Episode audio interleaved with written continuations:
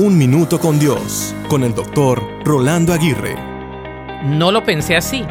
No pensé que fuera a resultar como resultó o que saliera como salió. No pensé antes de actuar ni de decir lo que acabo de decir. ¿Cuántas veces no hemos dicho esto? Yo diría que en múltiples ocasiones. A veces decimos lo que no pensamos y actuamos sin pensar mucho. Como leí la otra vez, la libertad de expresión es innecesaria si las personas a quienes se les otorga no piensan por sí mismas. En otras palabras, si se habla sin pensar, es mejor no hablar. Lo bueno es que hay oportunidades para valorar y crecer cada día más.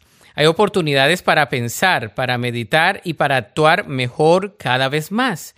Hay oportunidades para pensar mejor nuestras palabras y replantear cada una de nuestras acciones. Dios no ha hecho nada sin pensarlo.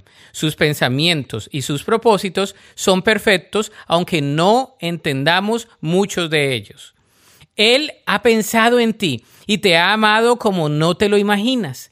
Recuerda que sus pensamientos siempre son mejores, aunque muchas veces sean diametralmente opuestos a los nuestros.